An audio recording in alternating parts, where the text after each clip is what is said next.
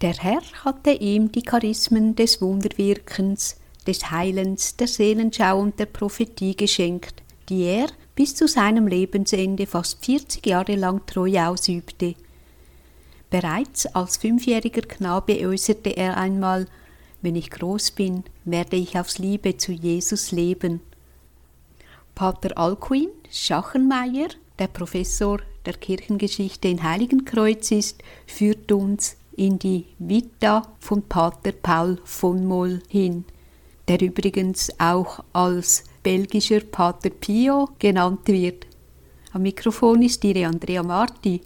So begrüße ich Sie, lieber Pater Alcuin, bei Radio Gloria ganz herzlich und wir freuen uns auf Ihre Hinführung zum Leben von Pater Paul von Moll.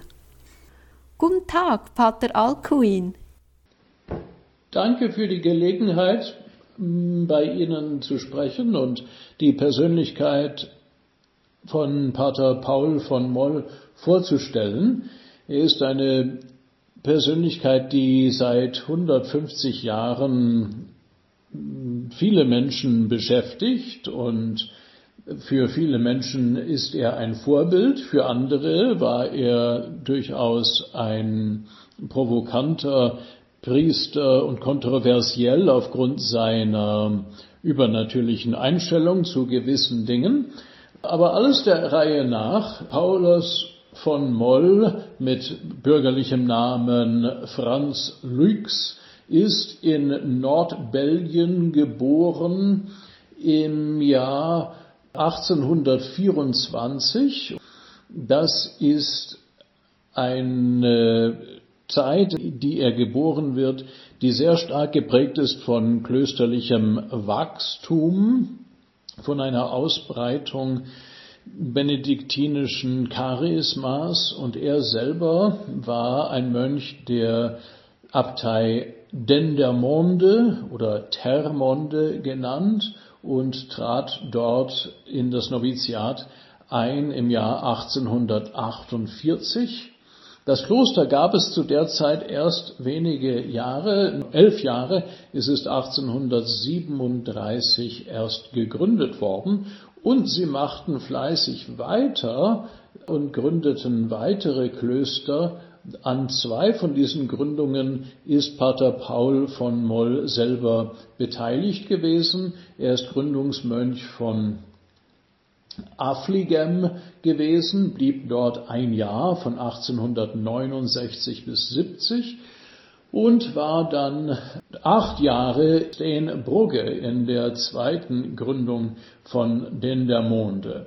Dass er auf diese Gründungen entsandt wurde, ist ein Zeichen, dass er das Vertrauen seines Abtes und seiner Mitbrüder hatte und in der Tat wirkte er auch in den vertrauensfordernden Aufgaben vom äh, äh, vom Kämmerer, das ist der, der in dem Kloster für die Finanzen zuständig ist, und auch wirkte er als Konventdelegierter zum Provinzialkapitel.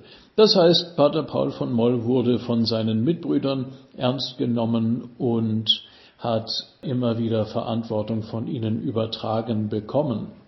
Der Grund, warum ich das äh, anmerke, ist, dass Pater Paul von Moll bei manchen als ähm, einfältig galt bei, oder sogar äh, einer, der dem Aberglauben sich verschrieben hatte, in derselben Art und Weise, wie man das eben über andere Gestalten auch gesagt hat, nämlich über den Pfarrer von Ars oder von Padre Pio. Und diese zwei Gestalten sind äh, immer wieder Vergleichspunkte für Pater Paul von Moll.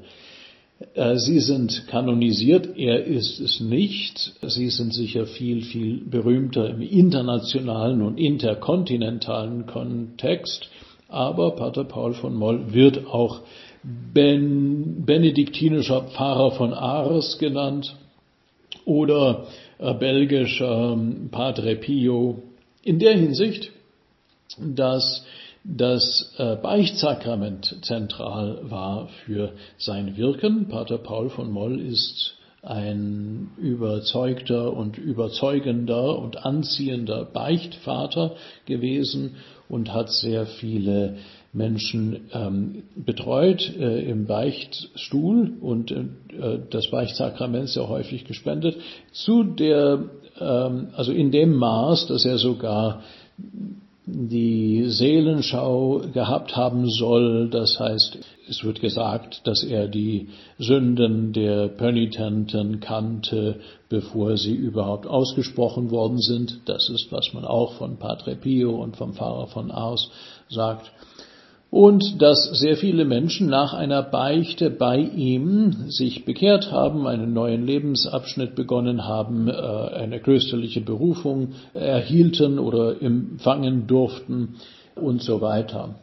Das andere bei Pater Paul von Moll ist die Begeisterung für die Benediktus-Medaille. Das ist etwas, was zu seiner Zeit in der Beliebtheit sehr stark gewachsen ist und seitdem auch natürlich jedem oder sehr vielen Menschen bekannt ist. Aber wir haben heute eine Einstellung zu solchen sakramentalen oder zu solchen Gebetshilfen, das vielleicht weniger auf das Wunder aus ist wie damals er. Er ging mit diesem Gegenstand auf eine äußerst vertrauensvolle Weise um, aber sie wirkt befremdend für manche, wenn er sagt, also, dass äh, wenn ein Bauer Schwierigkeiten mit einem Acker hat, dann soll er, um das Ungeziefer zu vertreiben, dann soll er eine Benediktusmedaille dort begraben oder wenn ein neues Haus gebaut wird, dann sollte man eine Benediktusmedaille in die Fundamente äh, oder in die Mauern einschleusen während des Baus, damit das Haus äh, recht ähm, steht und so weiter äh, und geschützt ist gegen die bösen Geister. So, solche Aussagen und diese Haltung haben Pater Paul von Moll suspekt gemacht bei vielen und er gilt in dieser Hinsicht äh, als ganz unmodern und er galt schon früh als ganz unmodern. Das ist nämlich die äh, Redewendung, ganz unmodern, die ähm, Alfons Zimmermann verwendet hat in seinem Kalendarium Benedictinum. Das ist ein Heiligenverzeichnis der benediktinischen Familie und dort hat im Jahr 1933 Pater Zimmermann den Eintrag über Paul von Moll. Es gab bereits 1933 eben das Bedürfnis, im Verzeichnis auch ihn dort auch anzuführen, schrieb eben Pater Alfons Zimmermann, Zitat, er ist ganz modern, Zitat Ende, für unsere Zeit. Und das ist ja schon 90 Jahre her. Wer ist nun Pater Paul von Moll und wie soll man mit seinen Schriften umgehen. Erst etwas zu seiner Biografie. Er ist eben 1848 eingekleidet worden.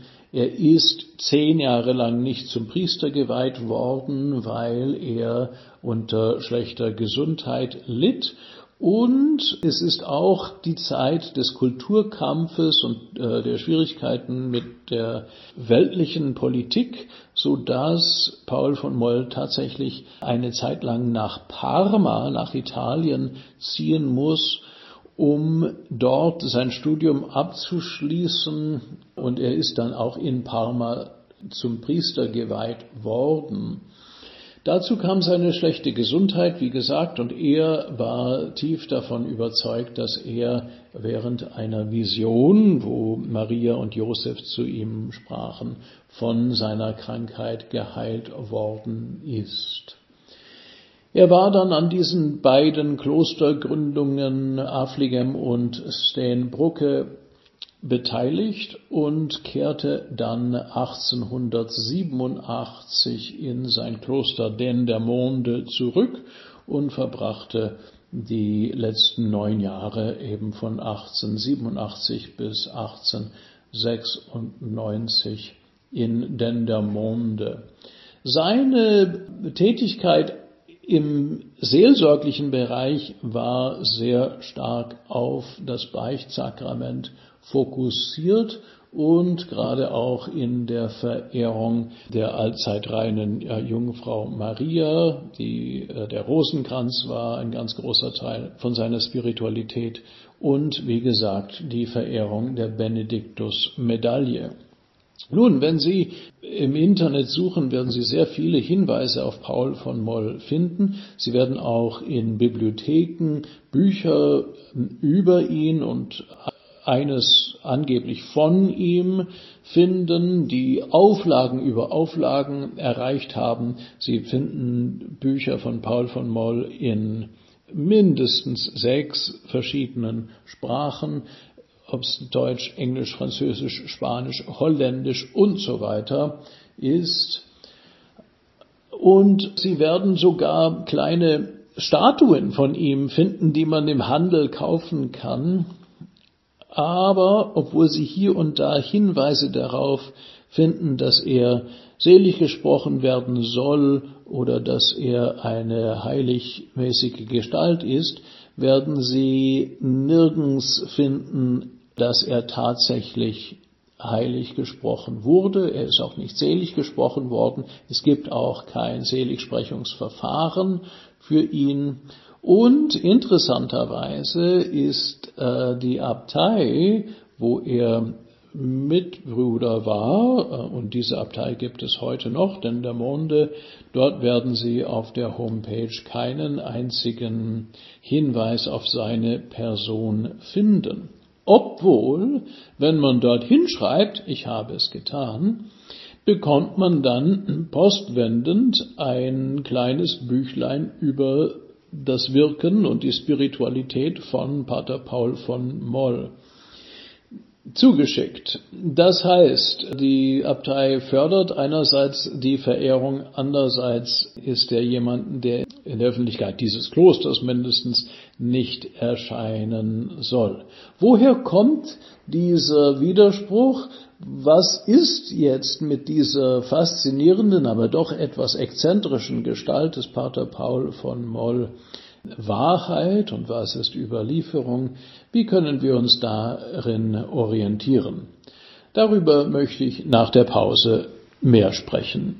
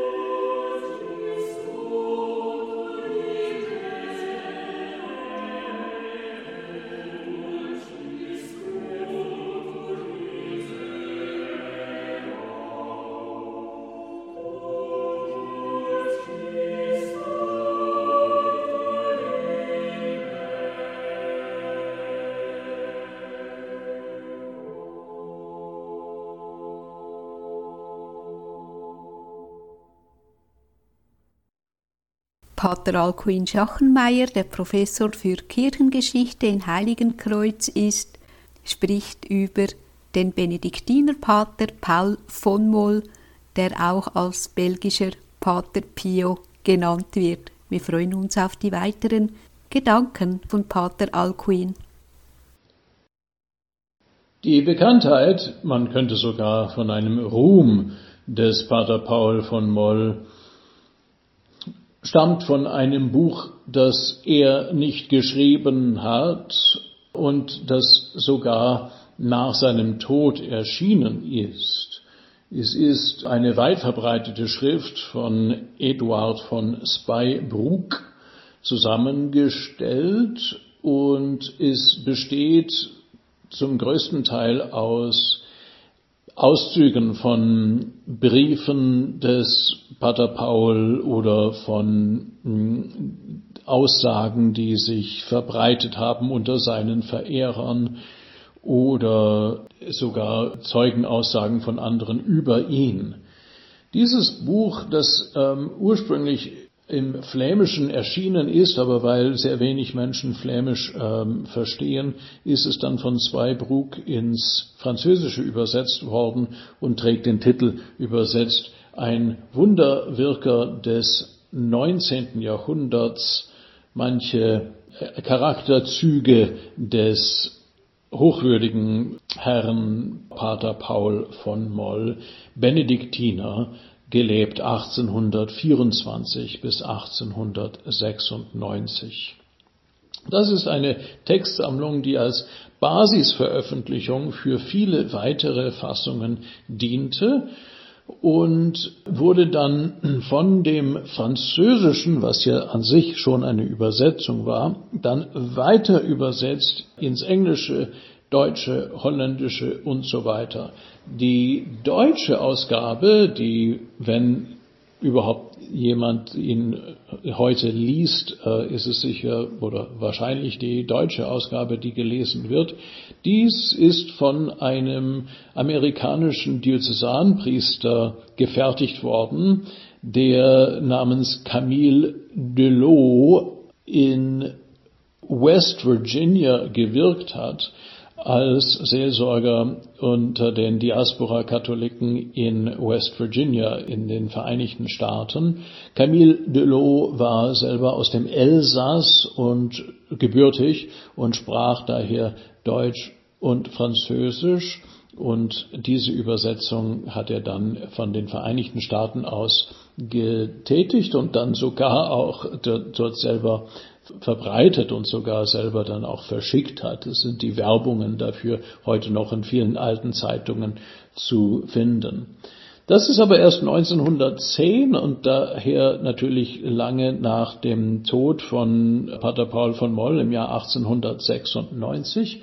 Und es ist etwas, was eigentlich nicht die Imprimatur von dem Abt von Dendermonde trug und dazu muss man auch sagen, dass die Verehrung für Pater Paul nach seinem Tod auch nie am Anfang nicht von seinem Abt und seinem Ortsbischof genehmigt wurde. Die Interesse an Pater Paul von Moll, eben weil er ein Wunderwirker war und weil er so be beliebt war im Umfeld des Beichtstuhls, diese Verehrung fand irgendwie ohne die Erlaubnis und sicher ohne die Förderung der Hierarchie statt.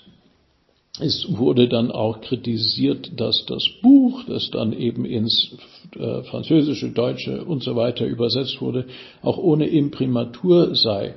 Das stimmt zwar in manchen Fällen für manche Ausgaben dieses Buches und besonders für die am Anfang, aber spätere Ausgaben haben dann durchaus die Imprimatur und das Nihil Obstat von der jeweiligen Obrigkeit bekommen. Aber es war etwas, was umstritten war und man hatte ja sogar den Leib von Pater Paul von Moll exhumiert und in diesem Buch sind Bilder davon, Fotografien nicht im Detail, aber man sieht, wie die Menschen um das Grab versammelt sind, äh, weil die ähm, Vermutung war, dass er unverwest sei. Das hat sich allerdings nicht bewahrheitet.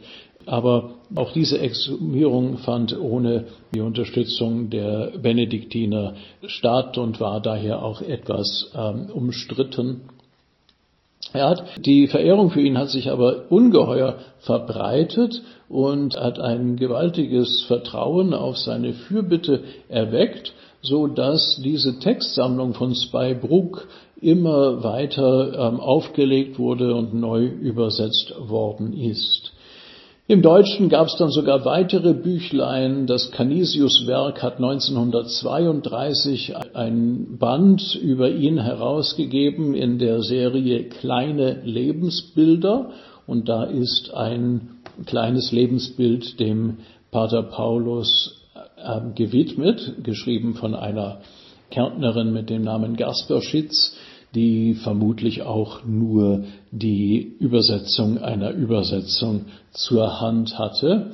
Aber in dieser Reihe von Canisius Werk war der Pater Paul in guter Gesellschaft, äh, weil der Band, das dann nach ihm kam, dem heiligen Papst Pius X.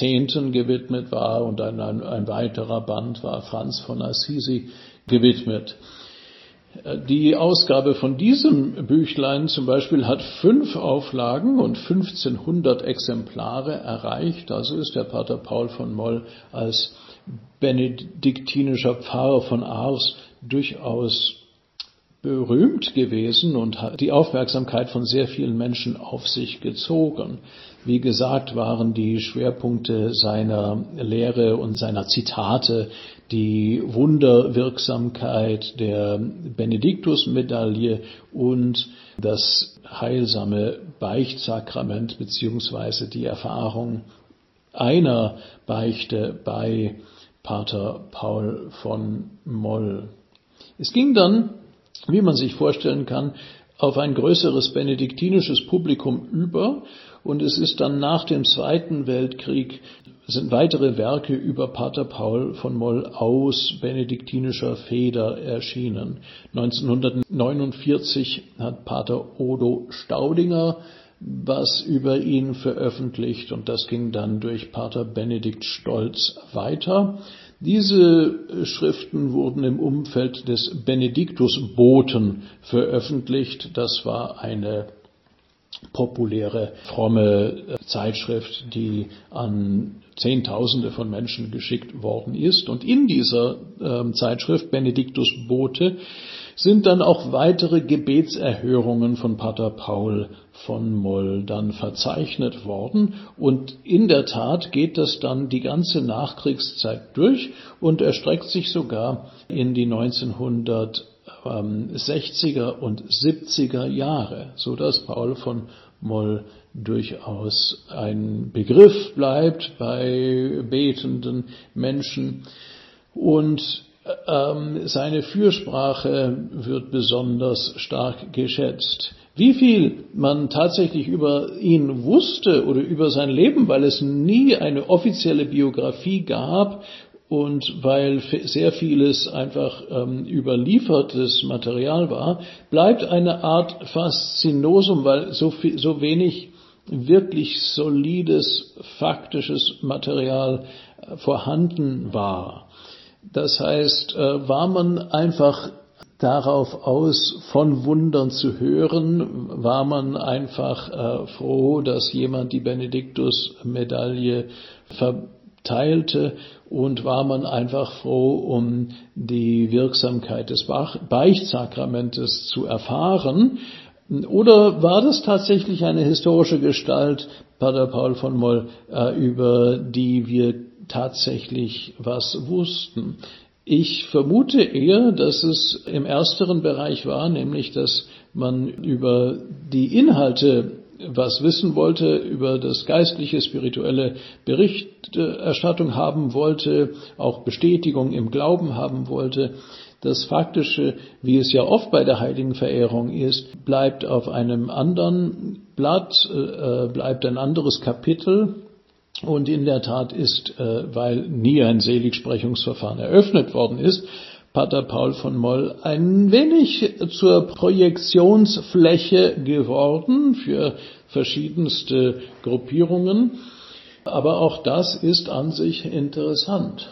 Er nannte sich, so, so wird es in Zweibrucks Buch mindestens überliefert, er nannte sich selbst Pförtner des heiligen Benediktus. Was hat er damit gemeint?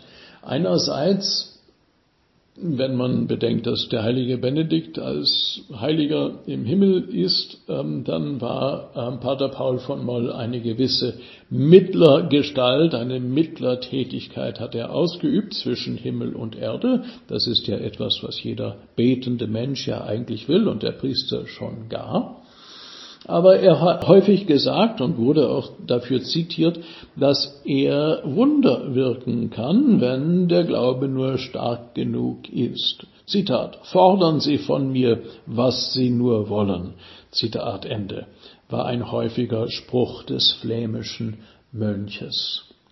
Maria und Benedikt waren seine großen Heiligen, über die er oft sprach, und das Beichtsakrament äh, in Bezug auch auf die äh, Umgehung des Fegefeuers, denn als Heilmittel der Lebenden, die eben nicht in das Fegefeuer kommen wollen, oder auch als Vermittler der Seelen im Fegefeuer. Denn Pater Paul von Moll hat durchaus seine Visionen vom Fegefeuer gehabt und die auch weitergegeben an andere, die ihn hören wollten. Also in dieser Hinsicht ist, wenn er sich Pförtner nennt, einer, der an der Schwelle steht zwischen verschiedenen Gebieten, seien sie auch nur die imaginären äh, Räume, die sich die Menschen ähm, bildhaft vorgestellt haben, die aber eigentlich nicht bildlich konkret bekannt sind. Ich werde nach der Pause dann etwas ähm, im Detail sprechen über die Benediktus-Medaille und ihre Verbreitung zu seiner Zeit und warum der Pater Paul von Moll aus Dendermonde durch die Verteilung der Medaille so berühmt geworden ist.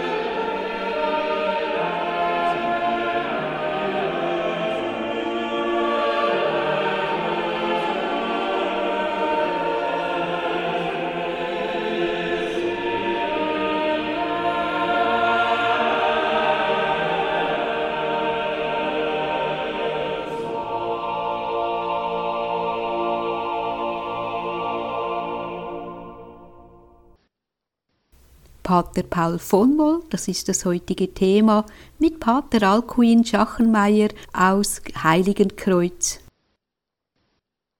Die Benediktusmedaille ist erst quellenmäßig im Jahr 1647 gesichert. Wir haben davor keine Erwähnung. Es ist die Vermutung, dass es sie im Spätmittelalter gab, aber wir haben keine äh, konkreten Hinweise darauf. In der Tat äh, kann man sagen, dass die Medaille dann im 19. Jahrhundert eine noch größere Verbreitung äh, bekam. Sie ist schon im 17. Jahrhundert bekannt gewesen. Äh, zum Beispiel hat äh, Vinzenz von Paul seinen Schwestern, den barmherzigen Schwestern, gesagt, dass sie die Medaille tragen sollen. Die ist dann später ersetzt worden durch die wundertätige Medaille, aber zuerst kam die Benediktusmedaille.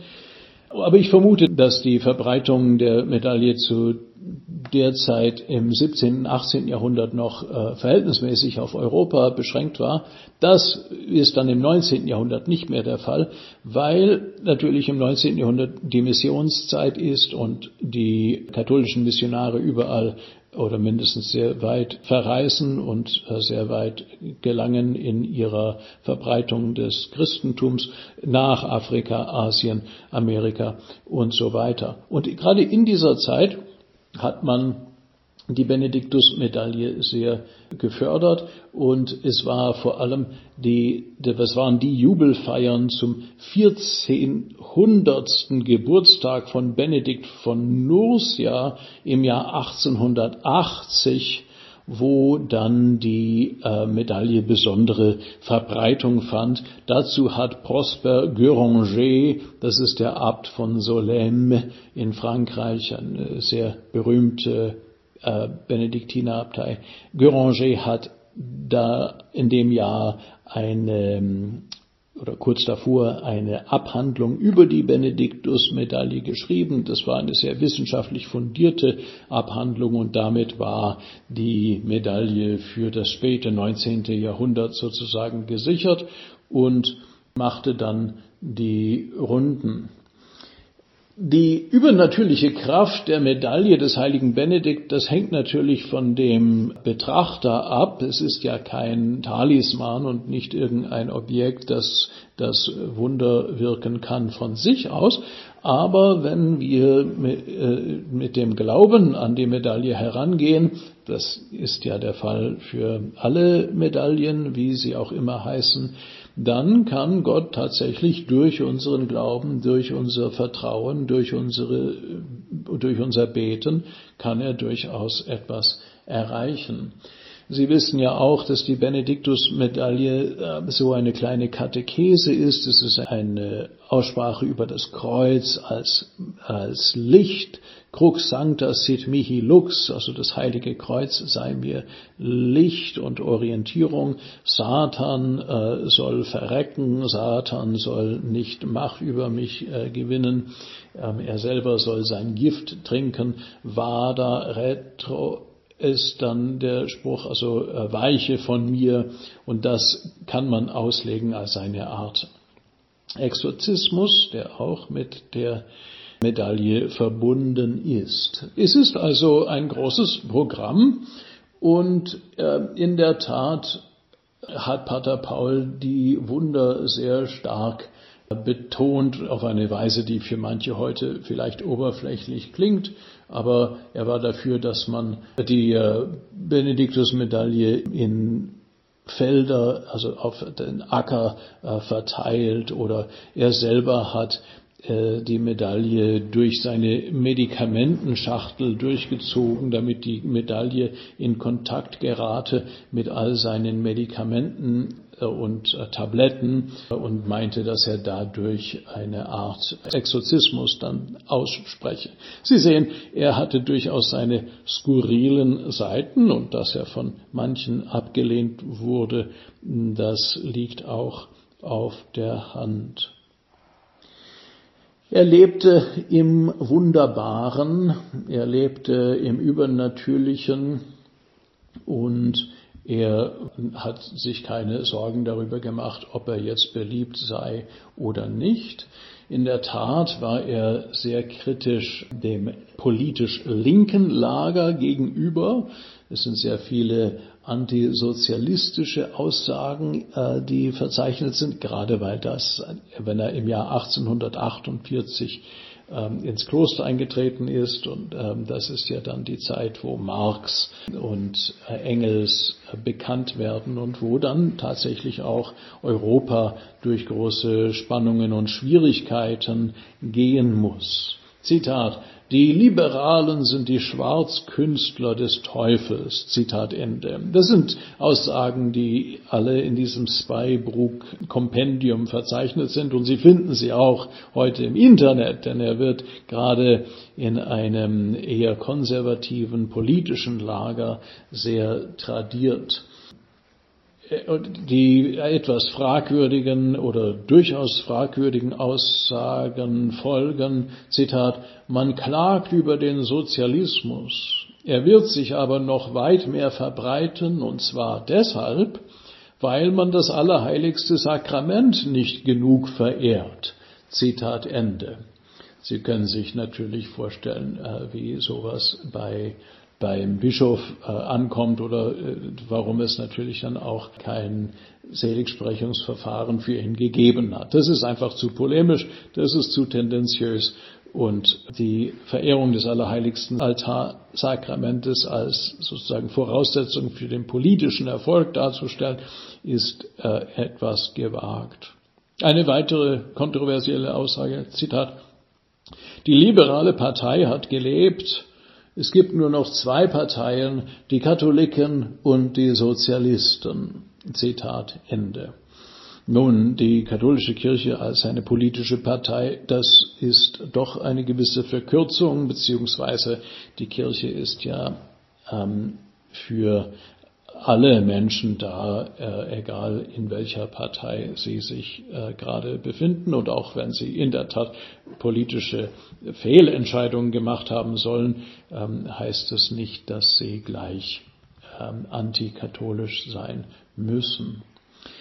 In der Tat wird Moll dann auch im späten 20. Jahrhundert weiterhin populär und weiter tradiert. Allerdings sind es manchmal randständige Publikationen, die oft auf das Fegefeuer zurückgreifen und Pater Paul als Visionär des Fegfeuers darstellen wollen. Auch das apokalyptische, nämlich das endzeitliche äh, Milieu mag seine Sachen, weil er ähm, eben auch so deutlich über das Fegefeuer spricht. Er ist auf der Homepage der traditionalistischen Benediktinergemeinschaft im Kloster Reichenstein sehr stark vertreten. Reichenstein ist jetzt äh, ein, ähm, am Rande der kirchlichen äh, Einheit, da sie der Pius-Bruderschaft sehr nah stehen als Gemeinschaft und sie finden eben diese Moll-Zitate sehr häufig auf derlei ähm, Seiten. Es ist auch in einem Fall eine antisemitische Äußerung in Paul von Molls Büchern. Das heißt, es ist ein gewisses politisches Milieu des späten 19. Jahrhunderts, in dem der Konservativismus eben auch mit antisemitischen Tönen verbunden war. Verehrung für Pater Paul von Moll setzt sich fort und äh, die äh, Ex-Voto-Tafeln, das heißt Gebetserhörungstafeln, die auf seinem ersten Grabstein äh, bald jede mögliche Fläche überdecken. Die setzen sich dann fort in der Abteikirche von Dendermonde, denn im Jahr 1970 wurden Molls ähm, Gebeine sogar in die Abteikirche von Dendermonde übertragen. Das alte mit Ex-Fototafeln bedeckte Grab wird in Kleinschriften oft abgebildet. Und es ist in der Tat der Fall, dass bis heute sehr viele Menschen nach Dendermonde fahren und äh, es vergeht kein Tag, so wird mir berichtet, dass nicht mehrere Menschen zu seinem Grab pilgern und dort an seinem Grab beten. Zitat, auf über eine Million wird die Zahl derer geschätzt, die Hilfe bei Pater Paul fanden. Auch nach seinem Tod geschahen und geschehen bis heute Gebetserhörungen und Wunder. Zitat Ende. Das können Sie sogar in einem YouTube-Video aus dem Februar 2023 nachhören, wo ein ähm, Bericht von einer halben Stunde über Pater Paul von Moll zu sehen ist. Dieses YouTube-Video ist innerhalb von fünf Monaten von 130.000 Menschen angeschaut worden. Dieses Video scheint allerdings eine private Initiative gewesen zu sein. Und im Internetzeitalter geht die Moll-Verehrung ganz eigene Wege und ist noch rege. Allerdings ist der Bezug zum faktischen Bestand oder zu dem, was Pater Paul wirklich selber war, ein Fragezeichen. Denn wir haben nun verschiedene Dinge, die man kaufen kann, kleine Statuen von ihm und Sammlungen von seinen Sprüchen, die allerdings meistens Übersetzungen von Übersetzungen sind. Er ist also nicht selig gesprochen worden, er ist nicht zum belgischen Vianney avanciert und er bleibt etwas kontroversiell aus Gründen, die wir uns auch gut vorstellen können. Er selber hat sich als Prophet des Fegefeuers gesehen und hat sich in dieser Weise wahrscheinlich auch theologisch einen Schritt zu weit exponiert. Ich nenne einige, die heute eher Befremden hervorrufen würden. Zitat, ich weiß alles unmittelbar von unserem lieben Herrn. Zitat Ende. Oder Zitat, ich bin immer in Verbindung mit unserem Heiland und er selbst ist es, der mir diktiert, was ich sagen soll. Zitat Ende. Es sind allzu präzise Kenntnisse des Fegfeuers äh, im folgenden Zitat. Die armen Seelen im Fegefeuer vernehmen die Streitigkeiten ihrer Familienmitglieder auf Erden und diese Kenntnis von den Streitigkeiten vermehrt ihre Leiden. Dann hat er eine etwas problematische Mariologie an den Tag gelegt mit der Aussage, Zitat, an jedem ihrer Festtage erscheint die Mutter Gottes im Fegefeuer, befreit zahlreiche Seelen und tröstet die anderen alle. Zitat Ende. Er prahlte auch ein wenig mit seinen, mit seinen, Zitat, Erfolgen im Beichtstuhl. Er hat nämlich dort für das Noviziat rekrutiert. Zitat, ich habe wenigstens 100 Ordensleute ins Kloster gebracht und noch ist keiner von ihnen umgekehrt. Zitat Ende. Na, also ob es ganz so äh, leicht ist oder ob es ihm so ausschließlich äh, gelungen ist, das wissen wir nicht. Es sind Legenden, es sind moderne Legenden, die sich um diesen belgischen, flämischen Padre Pio ranken. Auf jeden Fall können wir nun abschließend sagen, dass Pater Paul von Moll einen Platz einnimmt, einen unbestreitbaren, wichtigen Platz in der benediktinischen Spiritualität des 19. und 20. Jahrhunderts. Er bleibt eine Hauptgestalt in der jüngeren Geschichte der Benediktusmedaille. Als flämischer Benediktiner wurde er mit Verwaltungsämtern betraut, die eine Zuverlässigkeit und Rätlichkeit voraussetzen. Weil aber er flämisch sprach und keine Schriften zu Lebzeiten veröffentlicht hat, war sein geistliches Werk mehreren Mittlern ausgesetzt. Und das macht heute eine akkurat bzw. letztgültige Beurteilung seiner Person schwierig. Erstens ist Paul von Moll den meisten seiner Verehrer in seiner Muttersprache unzugänglich. Wir kennen ihn nur in der Vermittlung. Und zweitens besteht eine Distanz zu seinem theologischen Denken, weil sein Schrifttum auch tradiert worden ist von Nicht-Theologen, eben von Menschen, die vielleicht nicht immer die Kompetenz hatten, als Vermittler zu wirken. Speybrook zum Beispiel war ein Verehrer von ihm, aber kein Priester und auch kein studierter Theologe. Er hat in seinen politischen Aussagen wahrscheinlich die meiste Glaubwürdigkeit eingebüßt. Aber es geht eine gewisse Faszination von ihm aus, und Pater Paul von Moll, wenn man ihn in der Tat vergleichen möchte mit einem Pfarrer von Ars oder mit einem Padre Pio, wird daher immer Widerspruch erregen, weil diese Gestalten den Widerspruch der Welt hervorrufen. Gleichzeitig geht eine Faszination von ihnen aus. Ich danke für Ihre Aufmerksamkeit. Lieber Pater Alcuin, schön, dass Sie einen Moment Zeit für Radio Gloria gefunden haben und mit uns und dem Benediktinerpater Paul von Moll unterwegs waren.